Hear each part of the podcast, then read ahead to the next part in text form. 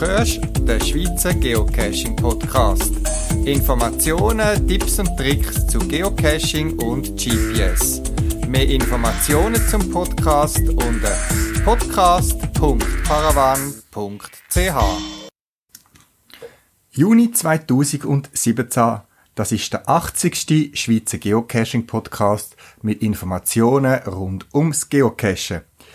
Das mal so mit zwei Hauptpunkten. Das ist leider eine schlechte Ausgangssituation für den Podcast. Negative Nachricht, dass Geocachen verboten worden ist an einem Ort in der Schweiz. Aber weil ich unheilbarer Optimist bin, suche ich auch immer die guten Geocache, die guten Nachrichten und präsentiere euch einen ganz tollen Geocache. Nachher möchte ich eine Idee, die ich hatte, zur Diskussion stellen, und zwar Geld verdienen mit Geocaches. Lade dich überraschen, los zu und gib mir doch Rückmeldung. Wie immer ist während einer gewissen Zeit nach Erscheinen von dem Podcast Diskussionsmöglichkeit, Kommentarfunktion auf meiner Podcast-Webseite unter podcast.paravan.ch oder geocacher.ch verfügbar und ich bin gespannt auf deine Ansichten und deine Meinung. Viel Spaß beim Zuhören.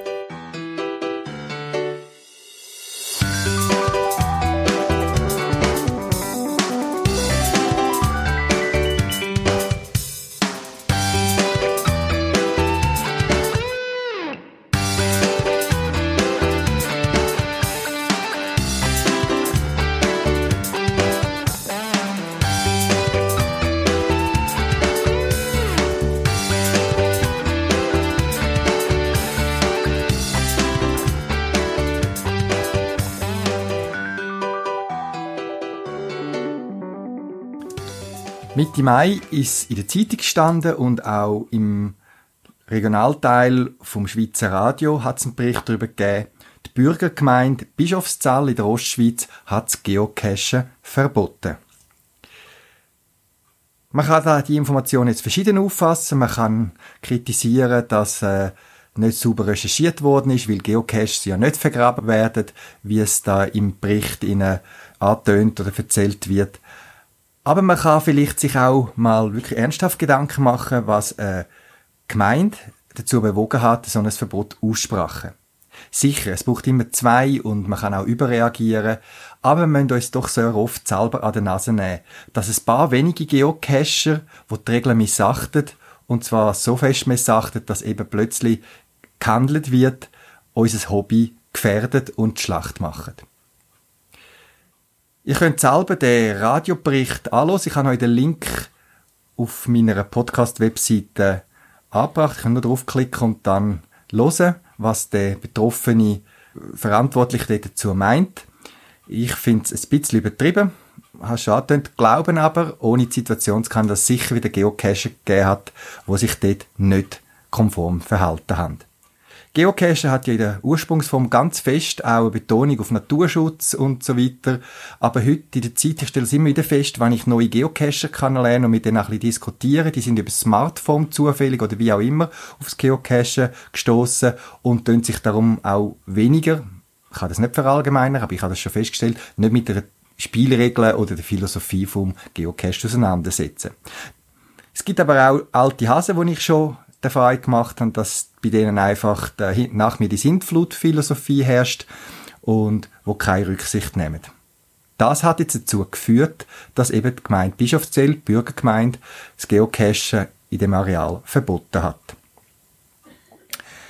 Es sind wie immer wahrscheinlich wieder ganz wenig Zwischenfall, wo die große Menge, wo problemlos äh, ablaufen, ohne irgendwelche äh, Störungen oder Kollisionen Konflikt äh, das verursacht haben. Ich sehe das ja auch im Alltag, im Geschäftsleben oder jetzt auch mit dem Geocaching äh, Webshop, wo ich betreibe. Äh, mit den meisten, mit 99% von allen Kunden, sag ich jetzt mal so, hat man überhaupt kein Problem. Klar, geht mal etwas schief, es ist ein Einzahlungsschiff verloren gegangen, darum hat er nicht gezahlt und, und entschuldigt sich dann, wenn man daran erinnert und so weiter. Oder mir schickt mal etwas Falsches und dann tauscht man das aus. Überhaupt kein Problem. Und trotzdem jetzt gerade in meinem Geocaching-Shop ist es so, dass ich einmal pro Jahr oder zweimal mit jemandem fast bis vor Gericht muss, um einen ausstehenden Betrag zu, einzufordern. Es ist ja nicht so, dass es bei mir irgendwie einen Streitfall gibt. Ja, ist jetzt das berechtigt oder nicht berechtigt? Man bestellt etwas im Webshop, in der AGB, wo ich kurz gehalten habe, steht klar drin, Bedingungen, die mir liefern. Und bis jetzt habe ich von Friedensrichter und so weiter immer Recht bekommen. Aber der Umgang mit den einzelnen Fällen sind wirklich ganz wenig von hunderten anderen, die problemlos anfallen, die brauchen die grösste Zeit der grosste Energieaufwand und verursachen auch hohe Kosten. Und so ist es auch anders im Geschäftslage, in anderen Vereinen und so weiter. Loset die Nachrichten und ihr stellt fest, dass ein paar wenige sehr viel Negatives können bewirken Gerade auch beim Geocachen ist es so. Geocachen hat viel äh, Teilnehmer in der Zwischenzeit, Mitglieder, die mitmachen. Und so ist so ein Zwischenfall nichts Besonderes. Und auf der anderen Seite jetzt wieder zurückkommen aufs Geocachen, erlaube ich auch, dass auf der anderen Seite, also quasi die Leute, die Mögel sind, oder Behörden oder was auch immer, auch nicht immer alles perfekt läuft. Vor ein paar Jahren, es gibt einen Podcast, den ich euch ebenfalls verlinkt habe auf der Podcast-Webseite, habe ich mich zusammen mit anderen Geocachern auf Einladung engagiert bei einem Arbeitsgrüppli, wo verschiedene Kantonsverträge von drei, vier Kantonen zusammengekommen sind, zusammen an der Hochschule Rapperswil, wo man eine Lösung gesucht hat, wie man kann Natur, gewisse Gebiete schützen im Hinblick auf die vielfältige Nutzung auch äh, nicht nur Geocaches, sondern auch OL, Jogger, Hündler, Velofahren, Biker, was auch immer. Das ist ein bisschen in der Schweiz ein spezielles Thema gewesen, weil eben es gibt Regelungen auf Gemeindes-, auf Kantons-, auf Bezirks-, auf, auf Landesebene und man hat Daten zusammenziehen und die verfügbar machen der Öffentlichkeit, gerade auch zum Beispiel der Geocache, dass man sieht, da kann man Geocaches verstecken oder da muss man spezielle Rücksicht nehmen oder da wären Tagescaches okay, aber Nachtcache verboten und so weiter. Wir haben es jetzt sehr eingebracht, viele Ideen, gute, wirklich Diskussionen gehabt und es hat einmal so angefangen etwas laufen und ich habe schon Hoffnung gehabt, dass das wächst und umgesetzt wird, haben aber gerade jetzt wieder mal nachgefragt und müssen feststellen, dass die ganze Sache wahrscheinlich eingeschlafen ist. Sollte ich mich irren oder Neues dazu erfahren, will ich euch wieder informieren im Rahmen von dem Podcast. Ja, traurig, wenn in einem Gemeindegebiet kein Geocache mehr geleitet werden Schade, dass man nicht mehr in der Nähe hat. Und es gibt ja auch Orte, die davon profitieren und das auch erkannt und fast auch noch fördern, wie sie sagen, so bringen wir Leute in Gegenden, wo vielleicht wenig andere Attraktionen hat und so weiter, wo doch auch ein gewisses Potenzial für Tourismus und Besucher hat. Die Gemeinde hat sich jetzt das quasi verspielt, sage ich jetzt einmal, und in eine ähnliche Richtung geht ja auch der Entscheid von einer anderen Gemeinde, Bergün ist das im Graubünden, wo kurz nachher entschieden hat, dass man dort nicht mehr fotografieren darf. Es ist ein Werbegag wahrscheinlich mehr, aber es ist ein, äh, äh, eine Gesetzgebung, ein Gemeinsgesetz, wo das wirklich verbietet, dass man in Bergün nicht mehr fotografieren darf und es kostet, glaube ich, 5 Franken Bus, wenn man das dabei erwischt wird. Ja, jetzt kann man lang diskutieren, man muss auch diskutieren über so Fall, aber das kann einem so ein bisschen abreißen. Mich frustriert das immer ein bisschen. Und so habe ich mich umso mehr gefreut, als ich von einem Cache erfahren habe, wo das ganz anders gelaufen ist ein Cache, wo ich zum Zeitpunkt vom Interview wohl auf meiner To-Do-Liste hatte, aber noch nicht gemacht habe. Und dann das Interview mit dem Owner geführt habe. Das gehört gerade im Anschluss. Ich muss aber sagen, dass mich nur schon das Interview und das Vorgespräch und die Vorabklärungen dann noch so spannend gemacht haben, dass ich kurz nach dem Interview dann den Cache gleich mal bingo machen, so einem regnerischen Samstag. Und ich muss sagen, es ist wirklich ein toller, ein lässiger Cache. Etwas ganz anderes. Und vor allem, wenn man dann weiß, und auf das kommt ja dann im Interview raus, dass alles, auch die speziellen Orte, mit Genehmigung quasi äh, äh aufgebaut und installiert worden sind, dann macht das Geocachen gerade wieder auf einer anderen Ebene mehr Freude. Und von dem positiven Cache, von den Owner, die mit so viel Elan und Kraft und Ausdauer den Cache erstellt haben, erzählt das nächste Interview, das ich euch jetzt da einspiele.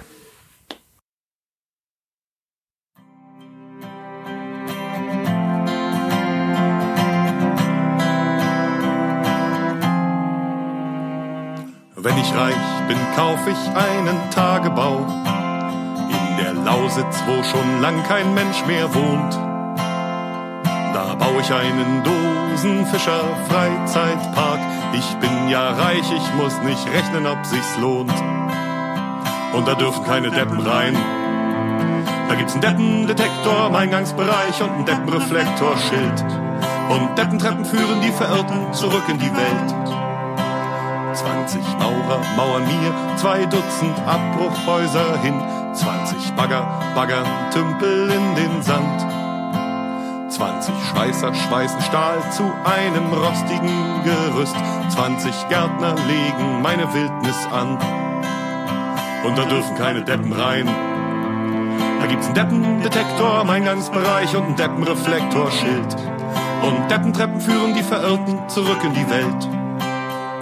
20 Second-Hand-Geschäfte bündeln ihre Kräfte und richten mir die Abbruchhäuser ein. 20 Spreer aus der Gegend macht mein Honorar vermögend, dafür malen die mir Bilder auf den Stein. Wenn ich reich bin, wirst du meine Tagebaufrau und wir beide bauen am Freizeitpark ein Haus. Kommen lauter Leute, die auf der Suche sind und die Besten legen ihre Dosen aus. Und da dürfen keine Deppen rein. Da gibt's einen Deppendetektor im Eingangsbereich und einen Deppenreflektorschild. Und Deppentreppen führen die Verirrten zurück in die Welt und da dürfen keine Deppen rein.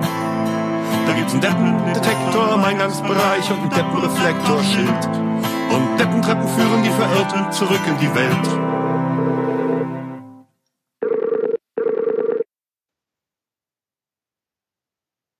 Hallo, das ist der Marius. Ja, sorry Marius.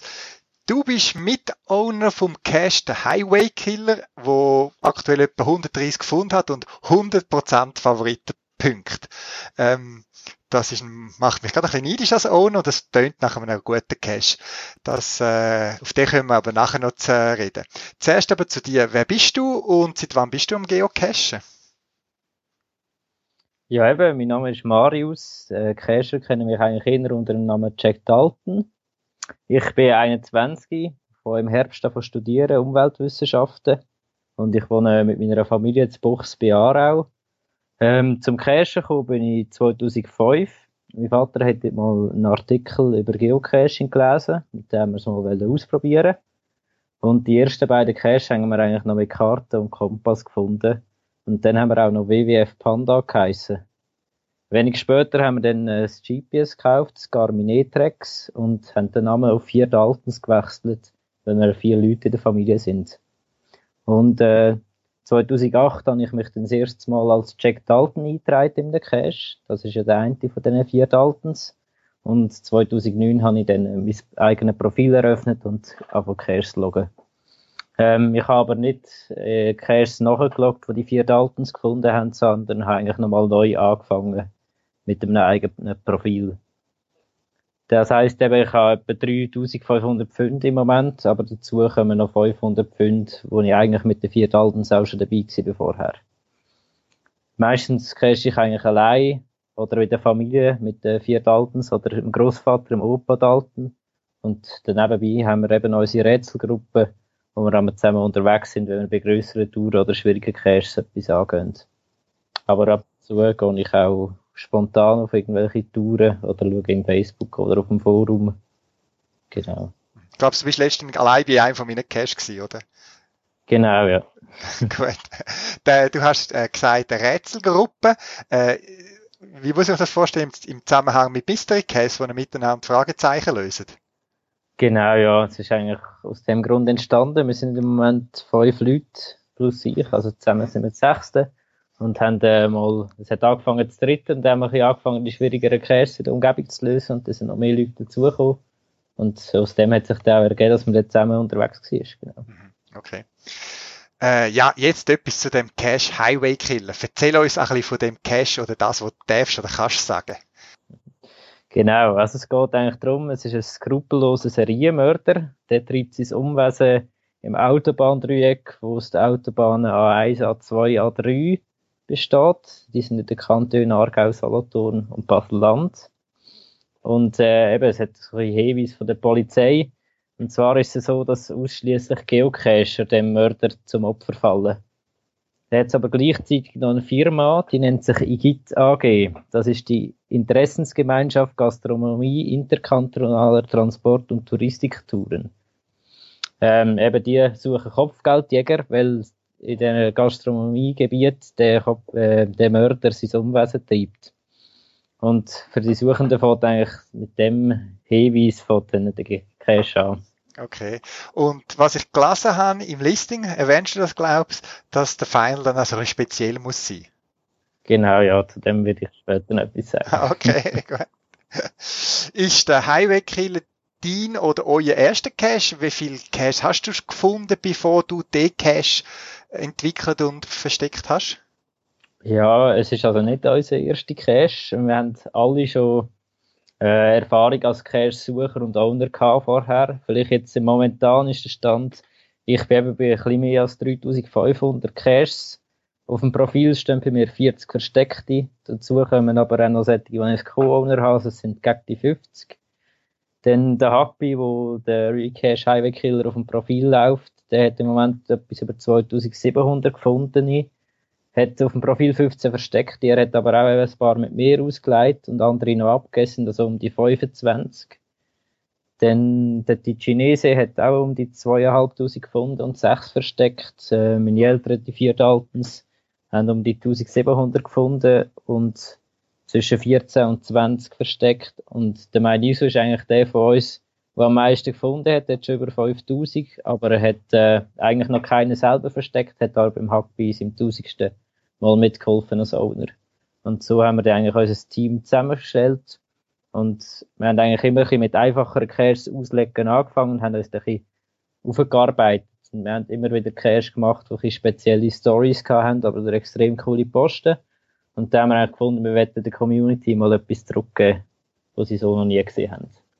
Also würdest du das unterstützen? Es gibt ja so eine Faustregel, über die Zahl kann man sich streiten, dass man zuerst 50 oder 100 Cash muss gefunden haben, bevor man seinen allerersten, auch wenn es ein einfacher ist, soll auslegen. Ja, es kommt ein bisschen darauf an. Also, bei mir sind es sicher mehr gewesen als 50 und 100, die ich erst ausgelegt habe. Beim Hackby sind es ziemlich genau 50 gewesen und sein erster Cash ist wirklich ein gelungener gewesen eigentlich.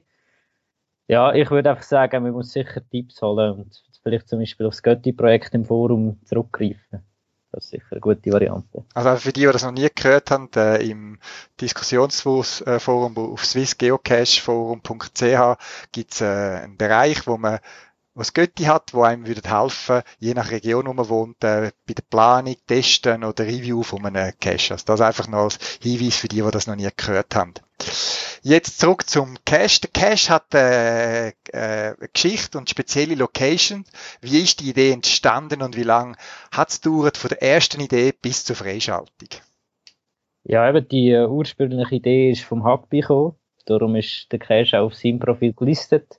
Er hat einfach mal die Idee gehabt, von einem Autobahn-Cache zu machen. Und er hat aber gesagt, er will eben nicht so 0815 Dosen machen, sondern er ist immer so auf der Suche nach etwas Speziellem und nicht alltäglichem mit der Cacher-Welt gewesen. Dann hat äh, die Idee ist mal eingebracht worden von ihm und wir haben dann äh, ein bisschen Ideen austauscht und dann ein bisschen Fleisch am Knochen gemacht sozusagen. Wir haben das Grobkonzept gemacht, unser Team bildet und die Idee ist etwa im Dezember 2015 aufgekommen und seitdem haben wir eigentlich fleissig daran gearbeitet und haben im Juni 2016 veröffentlicht. Das haben wir etwa ein halbes Jahr gehabt. Mhm. Aktuell ist Geocacher ja wieder ein bisschen in den Medien, weil äh, aus Nachrichten in den Zeitungen, im Radio auch, hat man gehört, dass die Bürgergemeinde Bischofszahl in der Ostschweiz Geocachen verboten hat. Nicht zuletzt wegen Cache, wo an ungünstigen und nicht abgesprochenen Orten versteckt worden sind. Und äh, natürlich wahrscheinlich auch wieder wegen jenen Cacher, die sich nicht an die Spielregeln halten. Wie ist das bei eurem Cache? Die Stages, die ich habe, Stationen, sind ja auch ein bisschen an kritischen und vielleicht sensiblen Orten versteckt. Wie sind die da vorgegangen? Was haben die da gemacht? Genau, du hast schon gesagt, Stages sind recht aufwendig gewesen und wir haben dann wirklich alles mit den zuständigen, zuständigen äh, Stellen absprechen. Wir haben dann äh, mal geschaut, wo das, das möglich wäre und haben die kritischen und sensiblen Stellen zuerst mal angeschaut, vor Ort, auf der Karte markiert und Fotos davon gemacht. Und wir haben für jeden Post, den wir vorgesehen haben, mehrere Optionen vorbereitet, bevor wir das Ganze mit der zuständigen Stelle abgesprochen haben. Ja, wie, wie muss ich mir das vorstellen? Wie sind ihr im Detail vorgegangen? Wie haben die nur schon herausgefunden, wer zum Beispiel dafür zuständig ist? Also wir haben eben mal informiert, uns informiert, ähm, wer für die Autobahnen zuständig ist und weil es eben wirklich an der Autobahn Raststätte und in der Nähe der Autobahn ist, ist der Ansprechpartner eigentlich klar gewesen, das ist nämlich das Bundesamt für Strassen, das ASTRA. Und wir haben uns dann mal per Mail an die Niederlassung in Zofingen gewendet. Sie hat eigentlich relativ schnell zurückgeschrieben und ist interessiert gewesen und hat mal das abgeklärt. Ähm, sie haben dann einen Geocaching-Account angelegt und haben auch gesehen, dass es viele unbewilligte Caches auf Raststätten gibt.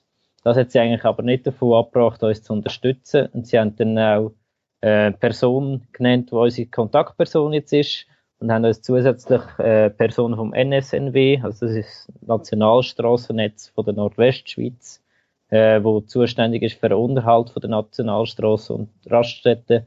Äh, an diese Person haben sie uns auch noch verwiesen und mit denen zusammen haben wir eigentlich Detailplanung gemacht.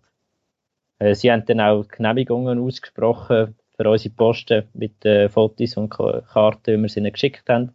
Und sogar ein firmeneigene GIS-System eingetragen, wo die Mitarbeiter auf der Straße Unterhalt machen, auch gerade sehen, wenn sie an den Ort herkommen, dass dort noch ein Cache-Standort ist.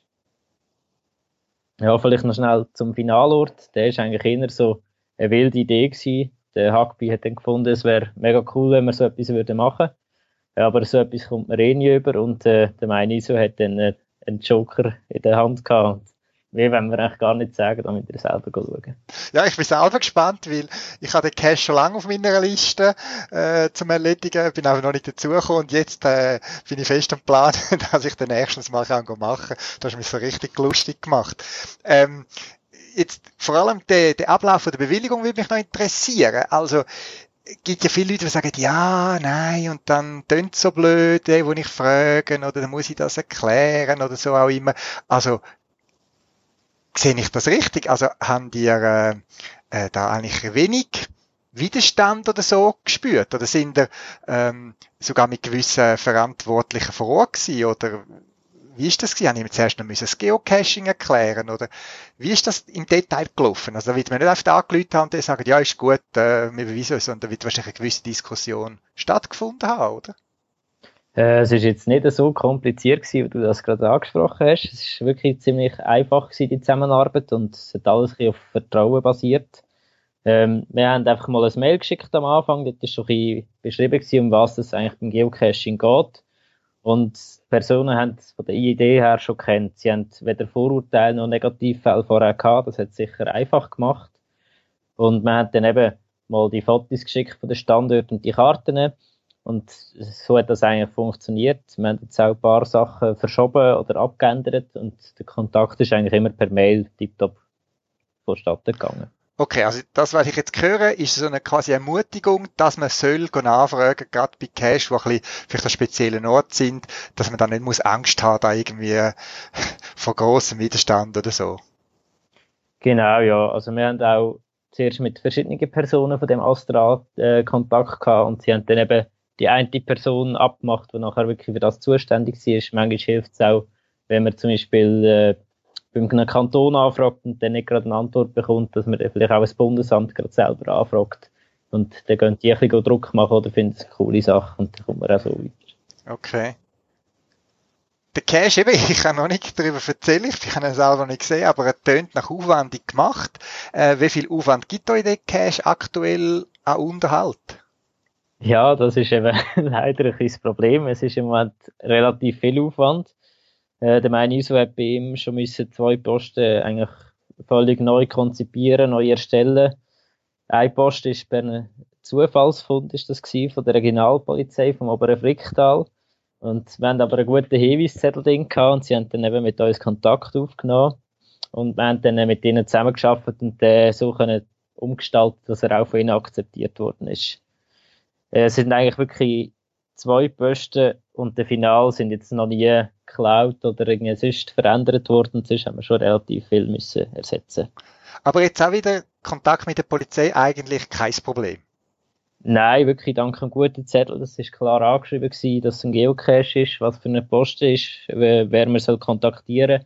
Äh, sie haben dann den Post einfach eingesammelt und wir hätten dann auf dem Polizeiposten können abholen und mit denen abmachen, wie es weitergeht. Okay. Was ist für euch die Motivation, so einen tollen Cache für uns Geocacher zu planen, zu realisieren und vor allem eben auch zu unterhalten? Ja, es sind einerseits sind es wirklich immer wieder die coolen Caches, die wir zusammen haben erleben von anderen Leuten. Äh, du hast einen Podcast gemacht, zum Beispiel über die Muggles Genesis, den sind wir auch kürzlich gemacht. Da hat uns auch wieder extrem motiviert, auch wieder coole Posten gehabt, wie, wie ja, das mega Spaß macht. Und wir haben auch immer sehr tolle Logs und Rückmeldungen von allen, die den Cache besuchen. Und es ist jetzt langsam auch eine Challenge geworden, um unsere Statistik zu behalten mit diesen 100%. okay. Gut, ich äh, lasse mich herausfordern, mal schauen, wie gut ich den Cache finde und eben dann meinen Favoritenpunkt auch bekommen. Äh, hast du oder ihr weitere Cache bereits in Planung? Ja, also eben in unserer Gegend sind schon einige Projekte realisiert worden. Ich habe kürzlich ein grösseres Projekt mit dem Happy zusammen gehabt. Das ist die DHMO-Serie gewesen. Dort ist so ein bisschen um Wasser gegangen. Die haben wir aber Ende 2016 ins Archiv geschickt. Von dem Projekt haben wir aber recht viele Sachen noch daheim jetzt, Ideen oder Konstruktionen. Aber wir werden jetzt vermehrt auf größere Caches wie der Highway Killer wahrscheinlich setzen und nicht mehr, nicht mehr so Serien oder Trails auslegen. Es haben aber jede von uns auch einzelne Projekte, die wir so verfolgen. Ich werde jetzt mal meine Pfaditechnik-Serie abschliessen. Äh, der Hackby hat spezielle Mysteries, wo es vor allem um Mathematik und technisches Know-how geht. Äh, die vier Daltons haben eine Serie, die immer auf Bar ändert, wie lesbar, reichbar. Ein paar sind archiviert worden, aber es hat auch immer wieder neue Ideen, um die Serie wieder ein bisschen auszugestalten. Äh, der Chinese hat so ein bisschen selber geschreinerte Holzcache, die speziell sind, sind meistens Tradi, man muss aber dann vor Ort noch etwas lösen, die kommen sicher auch ein paar Sachen. Und äh, wie vorhin schon gesagt, eben, der Mainis hat eigentlich noch keinen ein, eigenen Cache ausgelegt, aber er wird sicher jetzt in nächster Zeit eigentlich mal sich überlegen, einen Cache in schöner Umgebung mal zum Anfang auszulegen. Äh, was wir uns auch könnten vorstellen ist, gerade zum Beispiel für einen Highway-Killer oder für andere Caches mal noch als Fortsetzung oder so ein thematisches Event zu gestalten. Und eben in unserer grossen Rätselgruppe haben wir eigentlich auch immer wieder Gespräche oder Ideen, um mal wieder so ein grosses Projekt anzugehen. Mhm. Okay. Und wahrscheinlich eben, wenn man so in einem Team ist, dann äh, motiviert dann das auch und äh, hilft einem auch quasi, wenn man irgendwo Unterstützung braucht, beim Testen, beim Auslegen oder wie auch immer, oder? Genau, das ist natürlich super. Es kommen auch verschiedene Ideen, verschiedene Fertigkeiten. Und äh, der Wartungsaufwand hält sich da doch auch in Grenzen, weil nicht immer die gleichen Leute müssen irgendwelche Posten reparieren oder kontrollieren. Ja, jetzt, jeder von uns casht auf seine eigene Art. Wie ist das bei dir? Planst du deine Cache-Tour oder machst du das spontan? Hast du jetzt gerade irgendwie aktuell irgendwelche Cache-Plan zum Besuchen? Ja, bei uns ist es ein bisschen so, eben, es gibt eine spontane Cache-Tour jetzt am schönen Abend. Es gibt aber auch größere Touren, die wir eben dann eigentlich in dem Rätselteam machen. Die planen wir eigentlich schon recht viel im Voraus. Wir haben da immer in dem Chat irgendwelche Caches, die wir vorschlagen und Datum wir abmachen. Und dann wird das dann äh, schön durchgeplant. Es werden noch ein paar Caches in der Nähe ausgesucht. Und das macht eigentlich immer der Mai so. Der tut dann auch alle schön in einer Reihenfolge anordnen, Karten erstellen, alle Parkplätze raussuchen. Und wir anderen können eigentlich nur noch ins Auto hocken und geniessen. und ja, ich habe jetzt äh, in letzter Zeit habe ich drei Kantons-Challenge gemacht mit den anderen zusammen. Und jetzt wollen wir eigentlich mehr mal noch so äh, ein paar TRF5-Cash in der Region machen oder dann mal äh, die Monopoly-Serie oder Grand Tour angehen. Mhm. Okay. Gut, Vielen Dank für den Bericht von eurem Cash und eben Gratulation. Ich bin gespannt, was mich erwartet, aber 100% Favoritenpunkt sprachen für sich. Vielen Dank auch für sorgsame Umgang mit unserem Hobby, mal mit den Bewilligungen. Das macht doppelt Spaß, zum einen Geocache machen, weil man weiß, dass man dort in Ruhe kann, ähm, suchen und dann muss Angst haben, irgendwie verhaftet zu werden. In dem Sinn, äh, viel Spaß auf deinen Touren und auf ein anderes Mal. Ja, merci auch. Und wir sind gespannt auf deinen Log.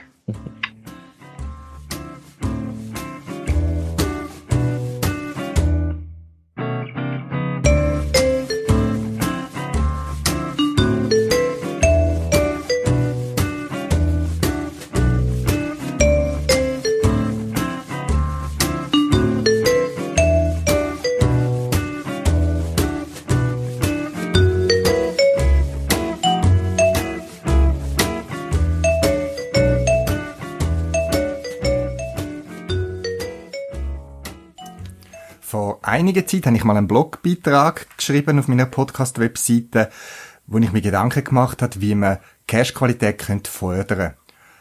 Mein Ansatz ist dann gewesen, dass quasi Caches, wo nach einer gewissen Zeit oder nach einer Anzahl Funde, wo man alles hätte können definieren, kein Favoritenpunkt bekommen haben, dass die quasi müssten archiviert werden. Weil's, meine Überlegung, sie entsprach von der Anforderungen nicht mindestens 10% von der Geocache, weil für 10 gefundene Cache kommt man ja einen Favoritenpunkt über. Das heißt 10% von der Caches kann man äh, besonders hervorheben und sagen, das ist ein guter Cache. Und eben darum könnte man dann die Caches quasi wieder schliessen. Es hat dann ein paar Diskussionen gegeben, entweder auf meiner Podcast-Webseite, wo ich Kommentare bekommen habe, aber auch sonst. Und ich habe müssen eingesehen, dass der Ansatz wohl wahrscheinlich gut war, die haben alle gut gefunden, aber es ist so wieder etwas mit Negativansatz gewesen. Das heißt, man wird bestrafen, wenn Geocache schlecht oder sind oder einfach wenig Qualität haben. Das habe ich eingesehen. Ziel wäre richtig, aber der Weg dorthin wahrscheinlich falsch, weil es wieder mit einer Bestrafungsmethode ist. Aus einer Diskussion, einem Kommentarbeitrag heraus, ist dann eine andere Idee gewachsen. Die ist nicht ganz auf meinem Mist gekommen, sondern auf, eben auf die Anregung von einem anderen Geocacher gewesen, wo etwas in die Richtung vorgeschlagen hat. Und zwar die Idee, dass Premium-Mitglieder, die ja Favoritenpunkte vergeben würde man einen Teil vom Premium-Mitgliedsbeitrag, ich sage jetzt mal 10%, ähm, würde man in einen speziellen Fonds hineinlegen. Also beispielsweise von meinem Premium-Mitgliedschaftsbeitrag würden 3 Franken in einen Fonds hineingehen. Und jetzt komme ich ja, wenn ich Cache gehe, finde ich Geocaches und komme dafür Favoritenpunkte über. Jetzt könnte man ja das Verhältnis bilden zwischen dem Betrag, wo in dem Topf ist, in dem Fonds, und der Anzahl Favoritenpunkte, wo in einer gewissen Zeit durch Leute erarbeitet haben. Also man könnte sich sagen, man schaut immer ein Jahr an, kann auch ein Monat sein, kann auch ein halbes Jahr sein, einfach eine gewisse Zeit und nehmen wir mal ein Jahr und sagt, wie viel Geld ist jetzt in dem Topf inne? Wie viel Favoritenpunkte haben die Leute, die in den Topf reingezahlt haben, eben Premium-Member, erarbeitet, ercasht und dann kommt jeder Favoritenpunkt in dem Moment ein Wert über. Beispiel, es wären 1000 Franken in dem Fonds rein, wären natürlich viel mehr bei so viel Geocacher, die es gibt und die zahlen. Also nehmen wir an, 1000 Franken. Und in der gleichen Zeit wären 10.000 Favoritenpunkte erarbeitet worden von diesen Premium-Member. Also hat ein Favoritenpunkt 10 Rappenwert. Und jetzt kann man ja die Favoritenpunkte, die in dieser Zeit verteilt worden sind, auszahlen. Ein Favoritenpunkt hat dann so und so viel Wert, wo man wieder einlösen kann, zum Beispiel für seine eigene Premium-Mitgliedschaft. Also nochmal der Gedanke. Premium-Mitglieder finanzieren mit ihrem Mitgliederbeitrag einen Teil davon, einen Topf, einen Fonds, ein Konto und dann in der gleichen Periode, wo der Beitrag gültig ist, Favoritenpunkte ercashen.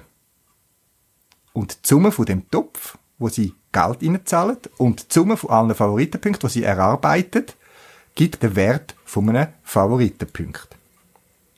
Und die Favoritenpunkte könnte man dann quasi geldmäßig auszahlen, in Anführungszeichen, an die Geocacher, wo sich die Favoritenpunkte verdient haben, weil sie gute Geocaches gemacht haben. Man kann jetzt gerade wieder anfangen und sagen, ja, aber wen und dann wird doch beschissen und hin und her. Ja, ich weiß.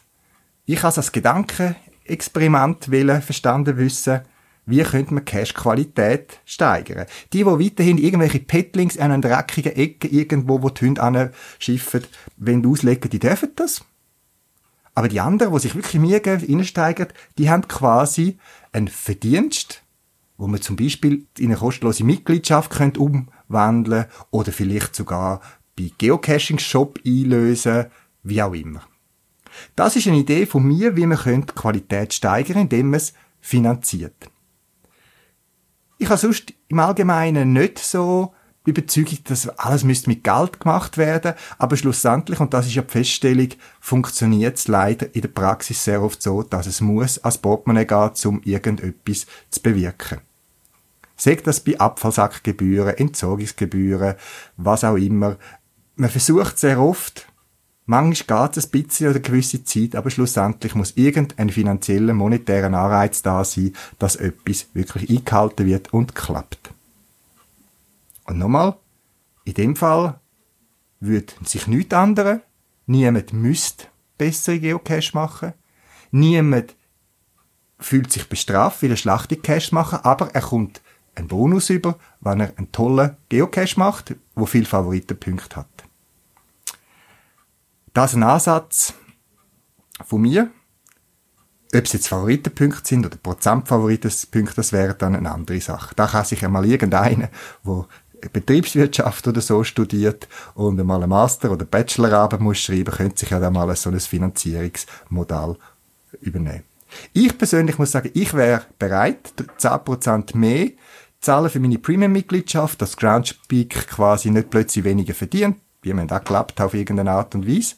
Aber ich wäre bereit, 3, 4, 5 Franken mehr zahlen im Jahr, im Wissen, dass ich so gute Caches unterstütze. Es ist ja jetzt schon so, dass gute Caches, also ich kann es vor allem aus dem Ausland, aber ich habe im Inland auch schon solche gesehen, wie eine Dankesbox haben, wo man sich kann einen kleinen finanziellen Zustupf geben für den Unterhalt und die Ausgaben für so einen Cache.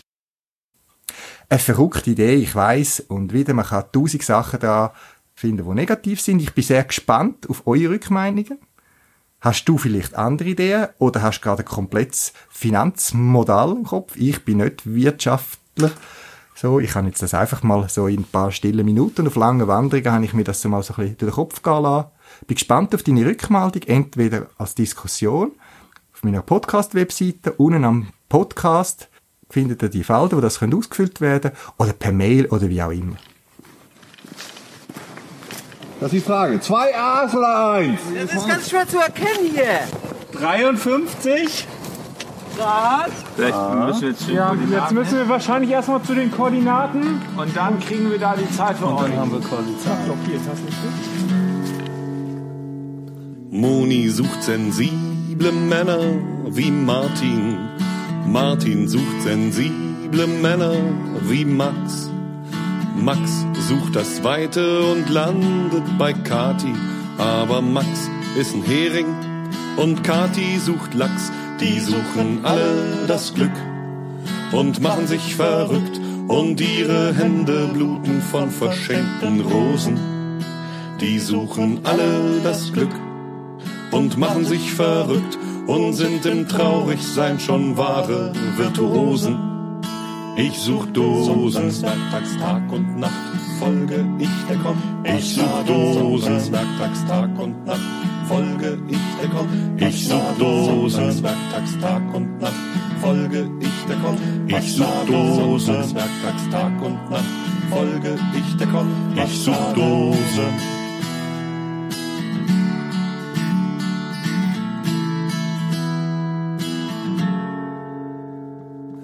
Tanja sucht ein Zimmer, denn in ihrem wohnt Thorsten, der eine Mama sucht, die ihn lieb hat und die Wäsche macht. Thorstens Mama sucht ihre Jugend, lässt sich bürsten mit Borsten. In ihrem Wellness-Tempel sucht man einen Pförtner für die Nacht. Die suchen irgendwas und machen sich verrückt und sich vor Panik in die viel zu dicken Hosen. Die suchen irgendwas und machen sich verrückt. Und nur die abgebrühten wagen noch Prognosen. Mir egal, ich such Dosen, Kästen groß und klein, im Grünen und an Au. Ich such Dosen, Kästen groß und klein, im Grünen und an Au. Ich such Dosen, Kästen groß und klein, im Grünen und an Au. Ich such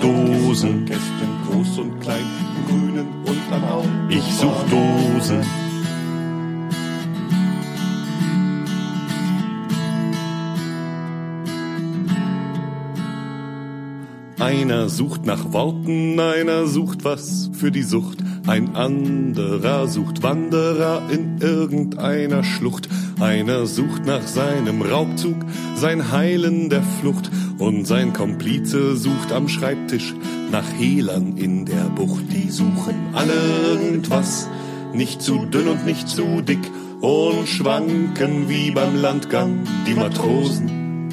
Die suchen alle irgendwas, nicht zu schlampig, nicht zu schick. Ich mach da nicht mit, ich mach da nicht mit. Ich such Dosen, Kisten, groß und klein, im Grünen und an Hau. Ich such Dosen, Werktags, Tag und Nacht, folge ich der Koch. Ich such Dosen, Kästen, groß und klein, im Grünen und an Hau. Ich such Dosen, Werktags, Tag und Nacht, folge ich der Koch. Ich such Dosen. Ich such Dosen. Ich such Dosen. Pluderdosen, Cargodosen, Ich such Dosen. Unterdosen, Badedosen. Ich such Dosen.